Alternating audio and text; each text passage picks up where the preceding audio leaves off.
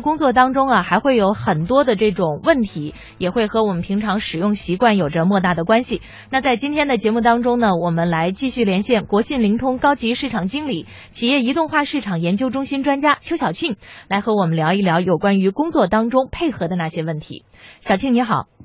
啊，你好。哎，小青啊，很多人在工作当中呢，都会发现工作上的配合啊是一件非常麻烦的事情，特别是在涉及到工作流程的时候，经常呢就会发生延误的情况。比方说这个文件的传递啊，从 A 到 B 到 C 等等这样一些，然后中间要是有断了的情况，可能就会影响文件的继续传送。那么针对这样的问题，有什么样的解决方法吗？嗯，是的，您说的这种问题在现在确实是比较严重的，因为像您提到的这一个是一个文件的传输的一些问题，其实目前最大的一些问题就是在工作配合方面会出现一些流程的一些中断，比如说是当我们处理这个 OA 系统或者 CRM 系统的时候，如果就是说是当我们就是在 OA 上发起了一个流程，那么当这个流程应该转到下一个节点的时候，当呃，如果下一个节点的这个负责人因为出差或者说工作上的一些嗯其他的一些问题，或者是无法联网等一些问题，他没法及时收到这么一个协同的这一个请求，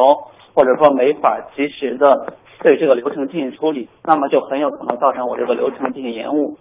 一个很简单的例子就是说，如果我们把这个合同提交到 OA，那么这一个 OA 的下一个节点没有及时的对这一个合同进行审批，那么很有可能就导致我们这个客户呃没法及时的和我们签订这个合同，所以后续的影响是特别大的。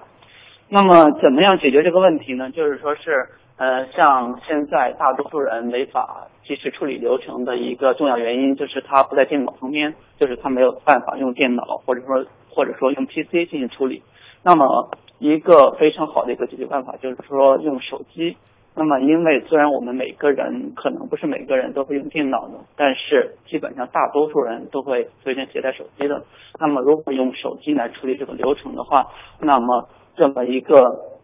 嗯协作的这个及时性的问题就能解决。而且呢，像这种企业移动即时通讯软件呢，它还具有一些，例如及时的通信，或者说。嗯，还有一些通讯录等等的功能，那么它这一个安全性还有私密性也都是可以保障的。嗯，刚才小青所说的就是这个我们老百姓哈经常说的移动办公了，是吧？呃，对对对对，但是有人也会说啊，刚才你提到了这个移动办公，我也知道啊，但是你看啊，我现在手机上我也可以开这个 OA 系统，有的公司或者是呃单位是允许的。另外呢，如果我和我的同事跟我的上司进行沟通，用微信呐、QQ 啊什么的这种手机上的软件，我也都可以了。或者我直接打电话。哎，对呀，那我为什么还要使用这种企业移动即时通讯软件呢？小静。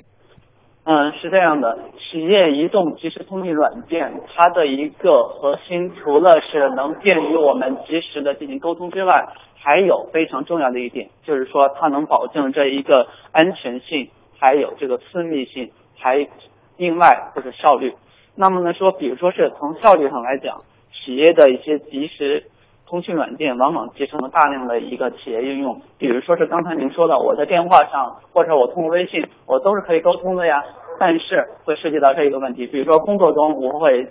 既要和同事沟通，我也要嗯处理这个流程，那么你电话肯定是没法完成的。你在微信上同样也没法嗯完成这一个 OA 的一个处理啊，或者是 CRM 流程的这么一个嗯审核，你都是没法进行的。但是，一旦我用了这个企业即时通讯软件之后，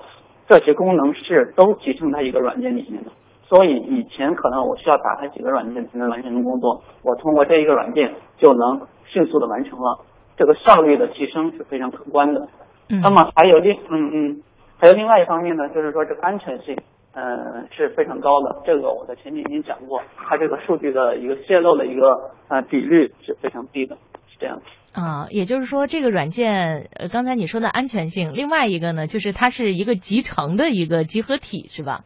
对对对。啊，在这上面呢，你又可以沟通，同时还可以进行办公，我 明白了。对对对。嗯，刚才呢，国信灵通高级市场经理邱小庆啊，给大家提出的问题是：企业移动即时通讯软件有什么样的作用？